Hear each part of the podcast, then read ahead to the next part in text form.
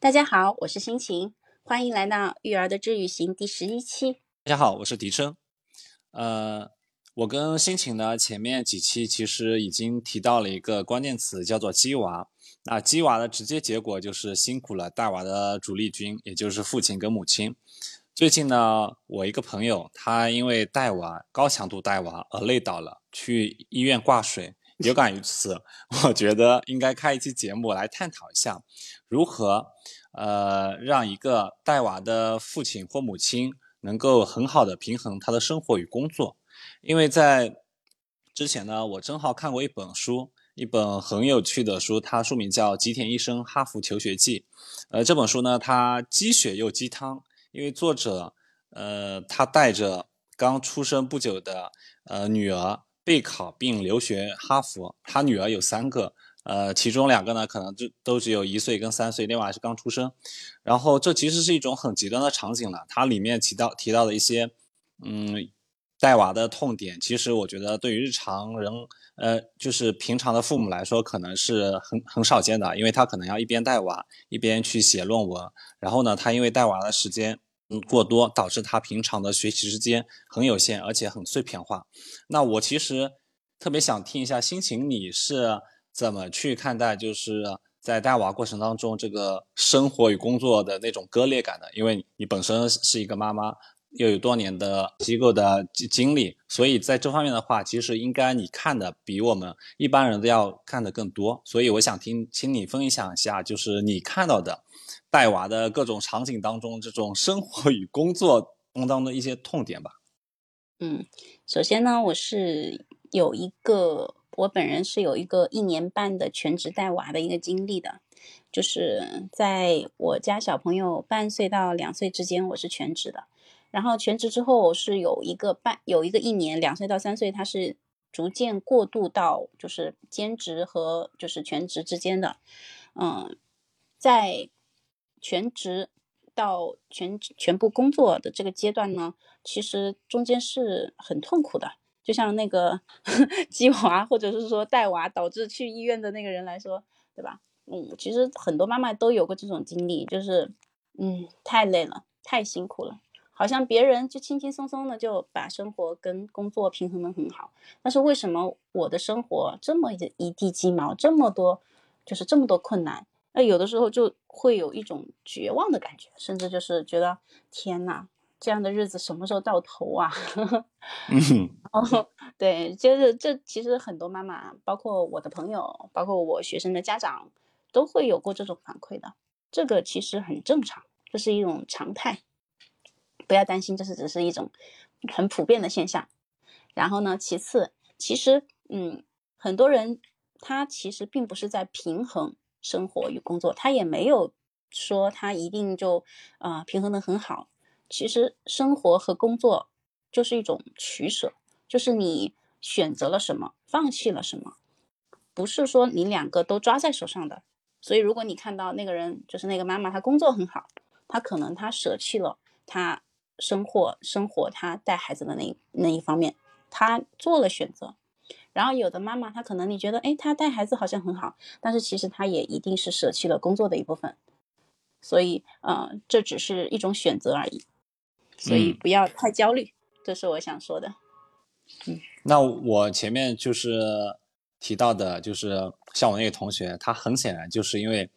他自己因为带娃，很明显就是这个身体健康状况出现了问题。那我后来也跟他交流过嘛。他也就是很明显，他自己觉得健康状况有下滑，同时他的整体的这个生活上面也发生了很大的变化，因为他发现他的时间都是碎块化的时间，因为呃，因为他孩子还小，所以在这时候呢，他发现可能确实要给予孩子更多的照顾。那很多时候有有些孩子他的需求会比较高嘛，那这时候他发现啊，整体的时间不管是。嗯，是日常休息、娱乐时间还是工作时间，其实都被打乱了。嗯，对你小朋友刚出生的头一年，嗯，其实你相当于多了一份二十四小时待机的工作，就是日班加夜班对吧？一般一个人正常工作是八个小时，但是呢，现在这个小朋友二十四个小时需要人照顾，那其实是三个二十四个小时，应该是说有三三份工作 给你，嗯，三个工作人员去来 handle 这个时间，对吧？但是呢，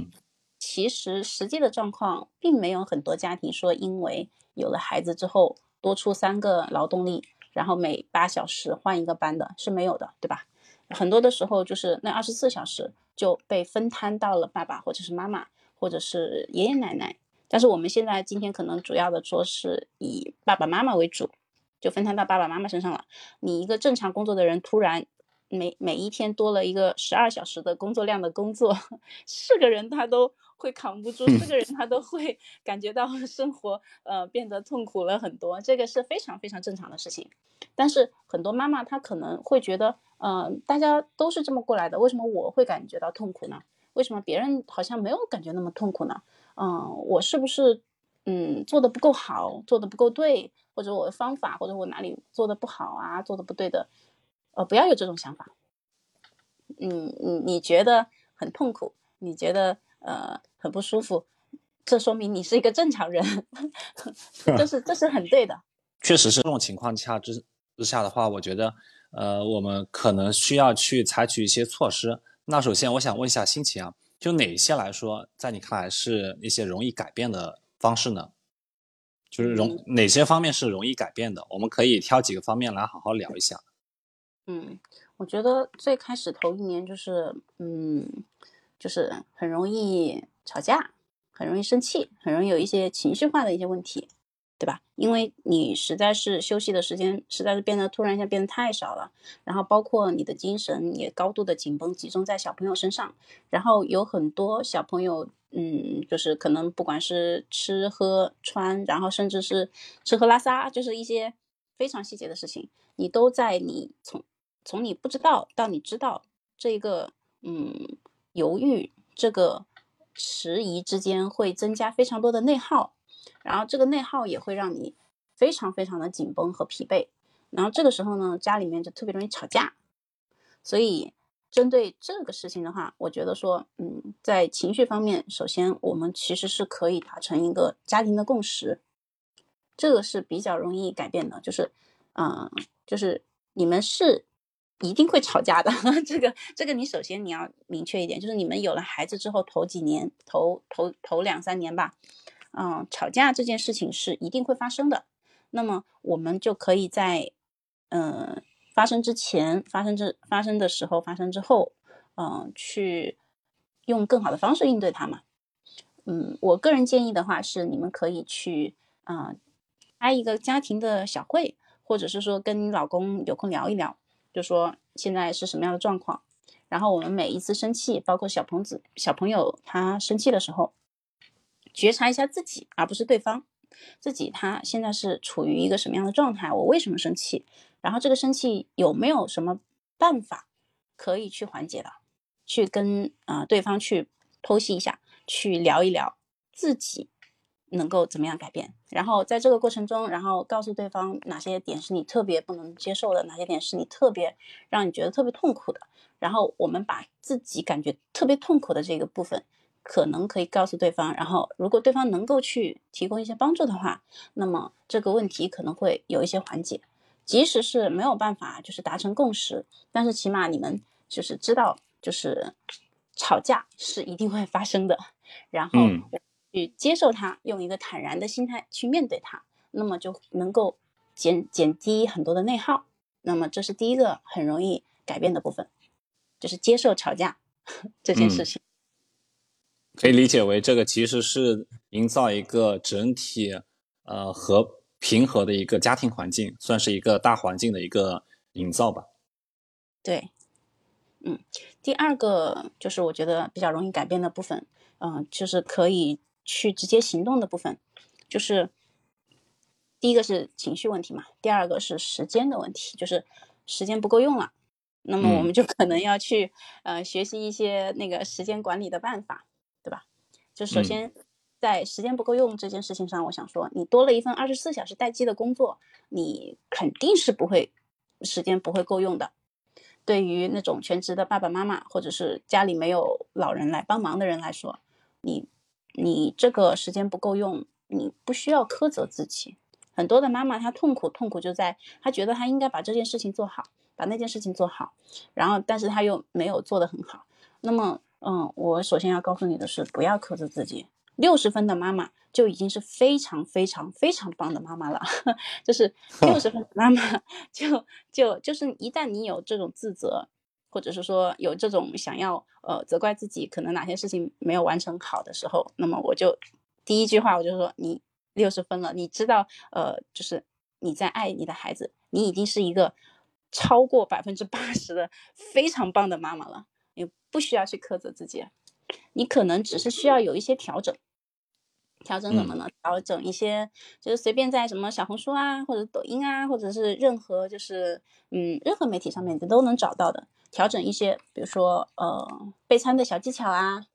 就是什么时候就是呃妈妈下班回来，你可以迅速的半小时十分钟就可以把这个菜炒出来。当然我这个这个菜这个菜可能就只是一些沙拉呀，或者是现现现成的一些东西热一下，这种这种是完全可以的。嗯，就是。快速备餐的小技巧，就是在你忙碌的时候去处理它，然后一些家庭的杂物的断舍离呀，然后找到适合你个性的、你能接受的。就比如说，有些妈妈对餐单、对于小朋友的餐标是非常非常非常在意的，那么那个十分钟的那个呃，就是搞定晚餐的这个计划、这个小窍门，那你就不用去看了，对吧？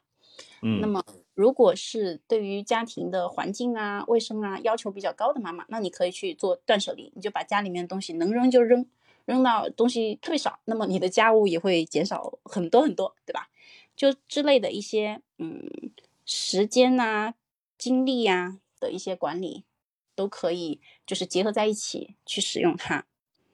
嗯，什么啊抹布换一次性的啊，就不用去 花很多时间洗抹布，反正就是。这些时间管理的小窍门，可以去自己在网上搜一下，学一下，对吧？这也是比较容易改变的一个部分。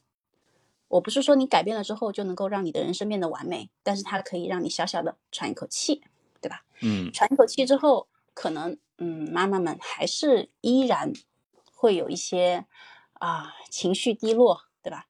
啊，在头几年的时候，可能也会有一些自我怀疑。在我周围的妈妈来看，就是。他们都会有普遍的一种状况，就是我从一个堂堂的，比如比如比如这种各种身份，什么小公主的身份也好，什么部门领导的身份也好，五世界五百强的什么什么什么也好，就是他会有一个落差。我堂堂的一个什么什么什么，为什么沦落到现在要给一个小朋友去闻他的纸尿裤，或者说检查他的什么什么？就是就是会有一种心态，说这是这是这是这是我应该要做的事情吗？然后这是我的价值吗？这是我的人生吗？就是在就是头几年，尤其是有激素影响的时候，你会特别容易陷入到这种低谷，这是很正常的现象。嗯。那我们知道它是因为一些激素的原因，包括一些啊，就是你的人生发展的一些阶段性的原因之后，你接受了这一个，你再来告诉你自己说啊，对，它就是 人生就是这个样子的。那么我们其实只是需要走过这一个阶段就好了。然后在你特别低落的时候，不要强撑，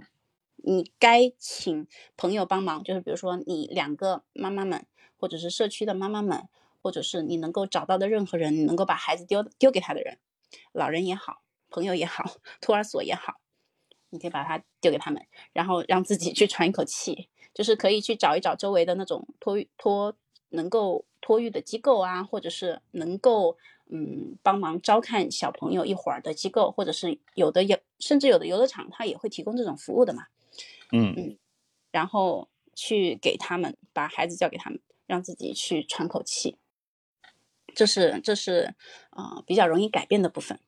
当然，其实最重要的当然就是跟你自己队友的配合，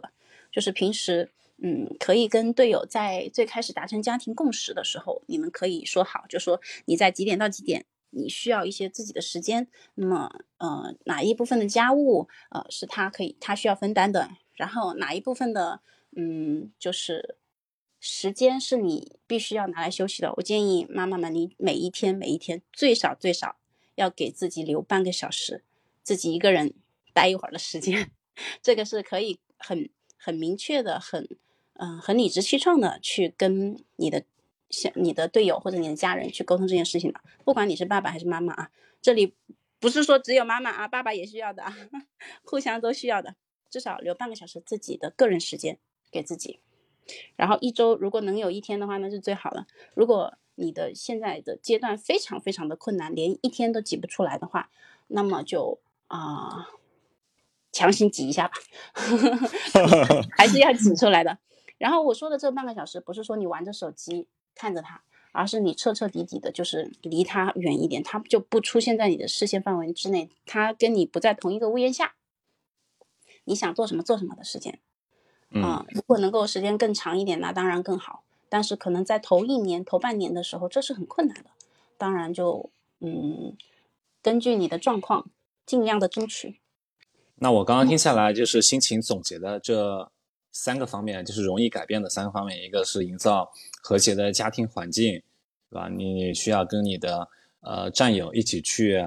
呃调整，就是协商自己。各自要需要承担的带娃的那些任务，包括一些带娃的呃策略啊什么的。然后第二个呢，可能就是要重新调整你的时自己的时间。还有一点呢，就是要调整自己的心情。那其实我就觉得说，这里面可以打一个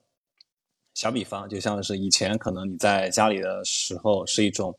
发达国家的这种生活标准，那可能。带娃的时候，你可能就是要下降到一个发展中国家的这种标准了。因为我觉得降低标准的话，其实对于自己来说是一件挺好的事情。因为刚刚心情也反复提到了嘛，你千万不要有那种呃苛责自己的心理啊，因为你力求做到完美，但实际上经常在带娃过程中不可控的因素特别多，导致于可能很多事情你都做做不到完美，甚至于呃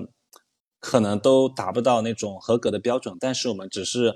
我觉得对于每每一个带娃的父亲或母亲来说，都是第一次。那第一次难免会出错，难免会生疏。那其实我觉得，我们做好自己的那个心理建设，去慢慢的改变那些容易改变的，其实确实也能做好。那像刚刚心情提到了那个时间管理那个，就涉及到一个，我们下面就是要讲一下这个具体怎么来改变这些东西嘛。因为我觉得时间管理这一块确实是。对于奶爸奶妈来说，应该是非常重要的。呃，就我自己的观察来说，我身边的朋友普遍是，他成为父亲或母亲之后，其实业余时间真的非常短暂了。呃，他可能跟我们出来聚餐的时间变少了，然后包括你你会发现他朋友圈更新的频次也非常低了。那这这些都侧面佐证了，就是他的时间不够用了嘛。那在时间不够用，其实心情你刚刚已经分享了几点。那我觉得我这边也可以补充那么几点啊，就是其中有一点，我觉得是清单应该是一个非常好的方法，因为实际上你真的进入这种父亲或母亲的角色之后，呃，实际上需要做的事情非常非常多。你不管是给孩子呃准备辅食。还是给他换纸尿裤啊，还是哄睡？你会发现每天要做的事情非常非常多，然后再加上你自己可能有一些呃工作上的需要、学习上的需要。那这时候，假如完全靠你自己的大脑去记忆的话，其实这个认知的负荷是非常大的嘛。那这时候其实不妨采用清单的策略，把每天需要做的那些事情都给它一一列出来。那这时的话，你就会发现有哪些事情是必须你要去做的。就比如说，你要保证孩子的。睡眠你要哄睡，你要保证每隔一段时间就要给他换尿裤，这些可能算是比较重要的。那有一些可能就不是那么重要，就比如说你前面提到的，呃，做做辅食那种，有些做辅做辅食，他对那个要求，他对那个辅食要求可能特别高，但实际上这方面的话，除非他很熟练，对吧？做在做辅食这一块，那我觉得对于很多人来说，其实他不熟练，然后要求还高的话，确实会发。呃，花费不少的时间。那比如说你家里这个打扫卫生，有些人他习惯了每天要用吸尘器吸一遍，然后再再用那个再拖一遍。我觉得你可能带娃之后，这个降低它的标准了，你不可能再采用这种频次了。所以通过清单的方式，你把每天呃代办事项按照重要不重要的那个等级去划分一下，然后自己心里会相对比较清楚。那第二点呢，我是觉得说，在时间使用上面，因为你很不可避免的，因为带娃导致你的整体时间是碎片化，在碎片化的时间情况之下，其实你就要充分利用好那些碎片碎片化时间。当然，我们必须得承认啊，你碎片化时间其实是呃不利于工作，也不利于学习的。但是呃，我举一个具体的场景啊。呃，这个还是我朋友跟我讲的，因为他本身那时候带娃的期间，他是去参加公考，就是去准备国考的嘛，然后后面也是顺利上岸，考上了公务员嘛。那其实我觉得他的这种方法还是比较有借鉴意义的，因为他那时候是需要呃，就是哄睡，然后哄睡完的过程中，他发现其实他娃的那种睡眠质量不是很高，就很容易就醒了，所以他经常性的就是哄睡完之后可能。还是在娃那个就是抱着娃，然后呢，他为了节省时间出去学习呢，他是戴着蓝牙耳机，然后呢就在那边一边捧着娃睡觉，一边在那边听有关呃公考的一些资料。我觉得这是一种比较好的方式吧，就是你充分利用碎片化时间去挤压一下，就像你前面说的，就有些时间它真的是挤出来的，就有可能需要你去调整一下自己。呃，平常生活的一些节奏了。嗯，你刚刚说的那个一边哄娃一边听课，这种时间重叠大法，对，这个时间重叠大法是确实是很重要的。然后，但是它是有一些就是前置的要求的，就是这两件事情它占用的是不同的脑通道，就是比比如说视觉跟听觉它是两个通道，它不会互相挤占。那么，嗯，这个通道是，嗯，你。听课就是，比如说你肢体的抱着孩子，你不需要去跟他互动了，你只需是需要在他身边陪着就行了。跟你耳朵、你的意识，它两个通道也是互相不挤占的。那么这是一个前提条件。但是如果有的时候它两个通道是互相挤占的，它两件事情其实是同样一件事情的话，那么我就不建议使用这个时间重叠大法。就比如说小孩，你他希望你给他啊跟他一起玩过家家。对吧？那一边玩过家家的时候，你一边接电话，那么这就是主，就是这两个事情就是比较具体的，就是抢占的是同一个通道。嗯，就是你听听电话也需要你去思考，是需要你去专注，然后跟他玩过家家也是需要去思考，但是这个时候你就没有办法去做好两件事情，同时做好两件事情，那么这个时间重叠大法的使用的场景就是不对的。嗯，这是需要提醒的一个点。嗯，当然，这边我可能还要再补充一点，就是说，呃，我我刚刚提的是那个碎片化时间的使用。那实际上，你带娃的话，每天还是能空出那那种整块的时间块来让你使用的嘛。那你提前做好清单，然后做好规划之后，然后实际上这些真正的大块时间话，你是要充分利用好的吧。就比如说，我国著名的女诗人舒婷，她其实之前的这个生活节奏都是她一般都是习惯在白天去进行写作嘛。但是后来生娃之后呢，她考虑到啊，可能一大清早就要给孩子做饭，然后紧接着一天时间都是与娃在那边进行互动，那可能她的这种写作的这种。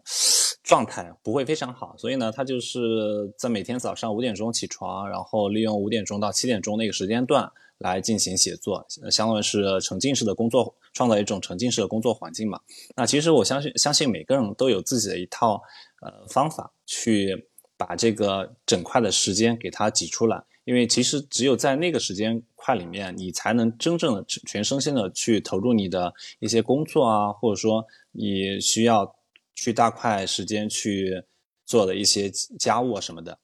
然后找到的方法呢，可能是需要，嗯，你去思考一下哪些东西对你的生活来说是最重要的。就是，嗯，比如说有的人他特别需要跟别人聊聊天，那么这件事情对你来说是最重要的。他对你来说不只是聊天，它是一种放松。对吧？你现在本来在你有一份工作之后，你另外多个孩子，你现在是打两份工的人啊，对吧？那么，嗯，你这么这么多的工作需要，这么多的事情需要你完成的时候，嗯你，你需要劳逸结合，对吧？除了就是找到你最能够放松的方式，我其实还有一个建议，就是你需要可能去锻炼一下，就是适当的运动一下，然后它是能够呃放松和帮助你喘口气的方式。这个可能很多的妈妈她觉得我已经这么疲惫了，难道还要去锻炼吗？难道还要去运动吗？他们可能是没有想到有这一个点的。但是其实啊，这个我是非常的建议妈妈们，嗯，需要提醒一下妈妈们，这个是很重要的事情。嗯，对，因为因为我觉得这一点的话，可能确实要大家理清一个概念，就是运动是运动，带娃是带娃。它虽然是看起来好像都消耗了体体力，但实际上确实是呃不同的方式了。因为运动的话，它相对来说会更科学，然后。会带给你一些心情的转换，包括你那个身上肌肉的呃这种使用方式也是不一样的。那不要觉得说你好像带娃带的很累了，然后你已经没有精力去，比如说慢跑啊这些动作。那实际上，呃，我会觉得说带娃的这个过程中，很多人，尤其是年纪大一点的那些，呃，父就是爷爷奶奶辈。的，他们经常说啊，带娃带的久了，然后就发现腰酸背疼。那实际上你就会发现，那这个时候你转换一下自己的这种呃运动方式，你起来跑跑步什么的，其实对于身体是一个很好的恢复了。你你刚刚前面提到了，就是说呃，就是这种心情的转化也很重要。那我就想，就是其实这个就涉及到另外一个点了，就是说你要及时的向外求助，因为似乎有些宝宝他是属于那种高需求宝宝，对吧？我是没见到过，但我相信你在你的日常的这种工作当中，其实应该是见到不少这样的例子的。嗯，我其实曾经见过一个高需求宝宝，嗯，高需求宝宝呢，他就像，嗯，就是一个需要一盆需要特别精心呵护的呃兰花，它非常非常的娇嫩，稍微的可能水浇多一点呀，或者太阳晒多一点啊，它都会感觉到不舒适。在这个过程中呢。嗯，可能它长大了之后，它会跟其他的嗯植物不一样，它会有特别多的、特别不一样、特别特别的一些展现，因为它的个性会非常的跟其他的人会非常的不一样，它会有非常多的成就和成果。但是在啊小朋友的阶段呢，可能就需要更多精心的呵护。嗯，那么这个时候呢，就是如果你真的觉得撑不下去了，嗯，太累了。嗯，你记得，就是你可以给自己设定一个终点，就说我到什么样什么样的程度之后，我就要结束了。我做到这个程度，我就可以了。然后放自己一马，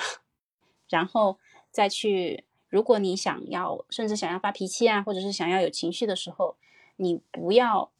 太过于嗯逃避这些事情，你不要太过于掩藏这些事情。一个虚伪的。完美妈妈，她的坏处，呃，甚他的他是比不上一个真实的，然后有血有肉、有脾气的妈妈的。这个是有非常多的科学数据去啊佐证的。所以，如果你实在是有很多的情绪在应对高需求嗯宝宝的时候，啊，你首先你可以做自己。其次，如果你担心你做自己的时候，比如说你发脾气或者是很生气的时候，呃，会伤害到宝宝，那么。啊，你可以去向外求助，向外像刚刚我们提到的各种求助的方法，对吧？然后如果这些方法，嗯，可能你用不上，那么你可以去找别人去谈一谈、聊一聊，甚至是去发起一些，呃，找到一些治疗的方式也是可以的。就是说，我现在已经陷入了一些 低谷期，可能需要呃一些心理上的支持，或者是身体上的支持，比如说手的上的肌肉已经坏掉了。然后，嗯，我的心理已经可能有逼近抑郁症了，这些都是可能需要去及时向外求助的一些部分。对，像，呃，因为我觉得很多人，尤其是，呃，在东方传统文化里面，其实，呃，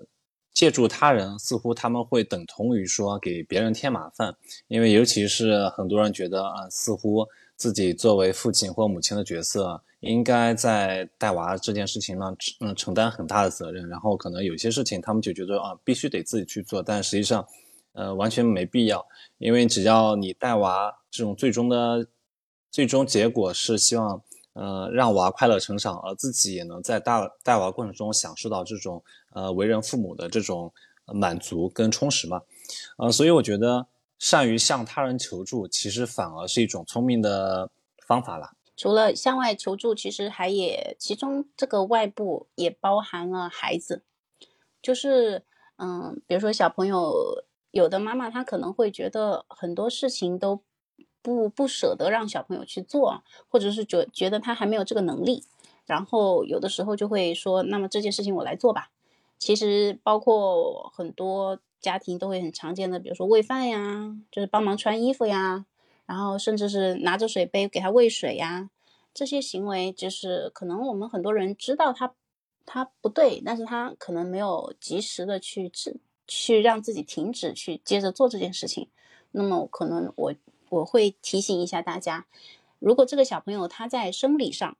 已经准备好了，已经有能力去做这件事情了，那么你如果还在继续的去代替他做这件事情，那么你是在伤害他。你是在伤害他的成长，你是在呃阻止他向更好的他自己出发，你你是在拦拦着他，让他做一让他没有办法去做一个更能够为自己负担起自己责任的呃承担起自己该做的事情的一个人。嗯，比如说嗯一个三岁的孩子，他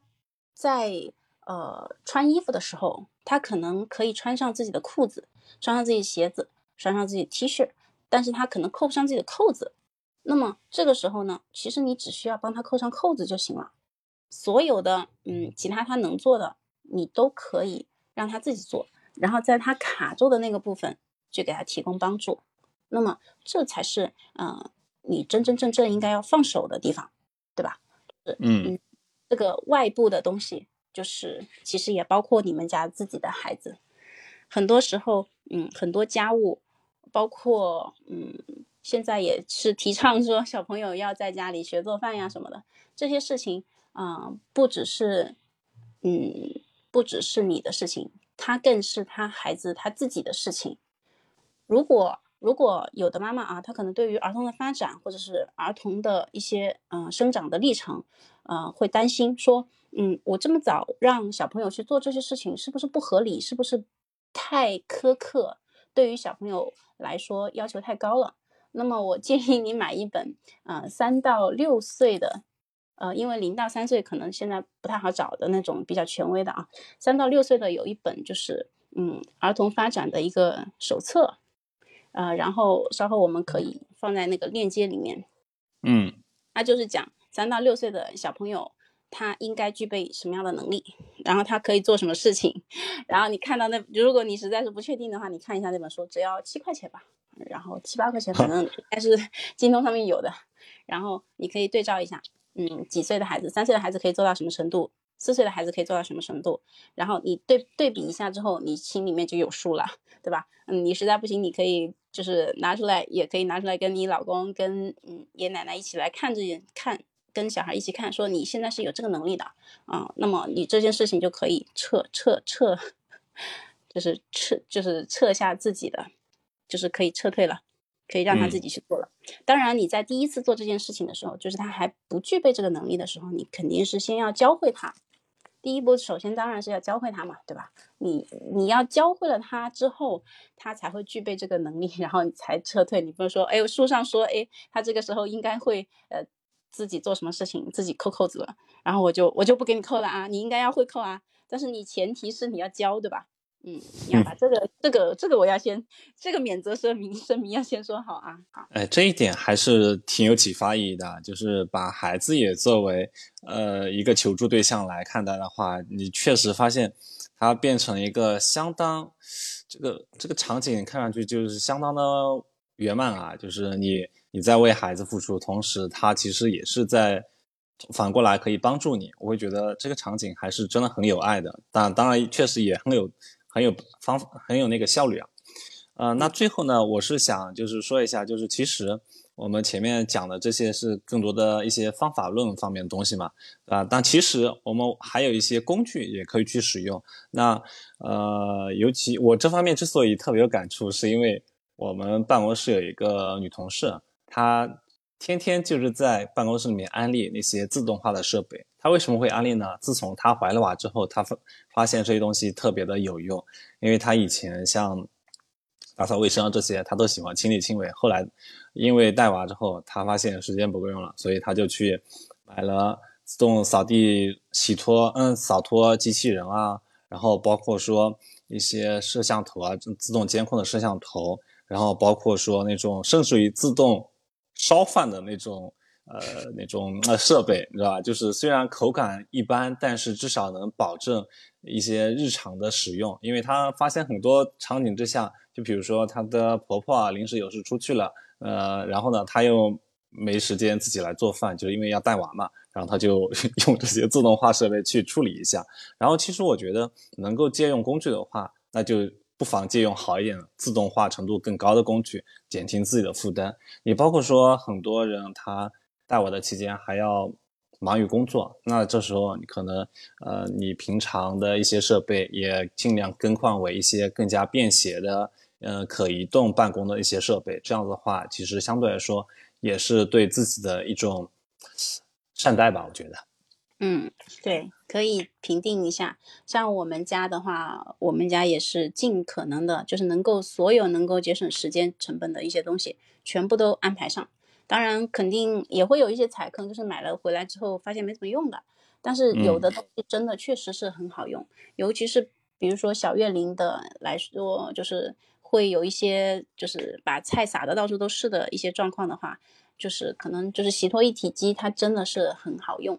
包括你该衣服你该该不要手洗的，你就就是你很多妈妈会执着于手洗，其实嗯放放放过自己也不是不行的，对吧？嗯，手，然后就是多一个宝宝的洗衣机。如果你对于就是小朋友的卫生很担心的话，那么你多一个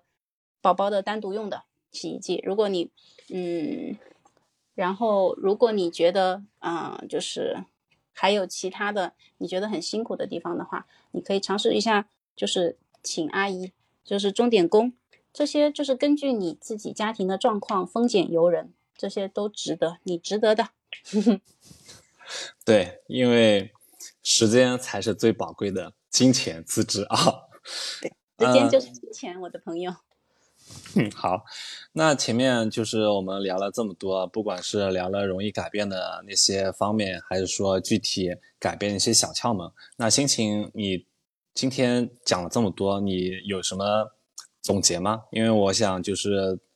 我们可以讲一些就是更提纲挈领的东西来给大家听一下了。其实说，嗯，其实我觉得最主要的，嗯，就是平衡工作与生活的方法，就是取舍，嗯，然后呢，你该舍弃的就要舍弃，不要对自己有太多的要求，不要对自己太苛刻。六十分的妈妈已经非常优秀了，你自己舒服了，你自己，呃，觉得自己的状态是对的，自己开心了。你们家的小朋友才能够感觉到舒服，因为情绪这个东西它是会传染的。如果你觉得不舒服，你在掩盖它，你想尝试着让自己表现的舒服，这是不可能的。嗯，这个，嗯，所以你舒服了，孩子才会舒服。所以你要想要孩子养好孩子的第一步，就是要把你自己给照顾好。然后还有就是，呃，养小朋友的困难，如果你前期的养育。嗯，是没有出大方向，没有出太大问题的话啊，正常的状况下是会先苦后甜的，就是呃一些养育的辛苦，它只是阶段性的，它会好的。嗯，孩子该他该孩子做的事情你就还给他，嗯，然后他呃在你跟孩子相处的过程中，他其实也是一个测试，就是你可以在这个带娃的这个。工作中发现你原来的有一些可能不合适的地方啊，需要优化的地方，你觉察一下自己发火的原因啊，追根溯源说，看到底问题出在哪里，然后你育儿育己，你可能在这个过程中你自己也会有很多的进步，对吧？嗯，对，所以我觉得我们不要再受那些所谓的超级奶妈奶妈的影响了。就是因为我觉得他们那些可能是纯粹是个例，不具有参考性，同时也不要拿他们作为一种参照标准来看待。我们不期待调整好这种整体的环境，也不要想说能够在带娃过程中腾出充分的时间。很多事情就是就是得你想到了就立即去做。那呃，我们要多，因为我相信很多父母都是第一次去呃接受这种身份角色的转变，我们需要多给自己一些尝试的机会。我们不妨把“一气呵成”“完美”这些词暂时从你的字典里面删除，因为你经过经过我们今天聊了这么多，其实你会发现有些方法其实我们不可以先用起来。呃，在这个过程当中，你终究会在带娃过程中找到一种生活跟工作的平衡。我也希望我的那位朋友，他今天晚上不不不妨回听一下我们这期节目，然后找到一些小窍门，然后希望他能够找到一种更好的这种带娃的方式吧。嗯。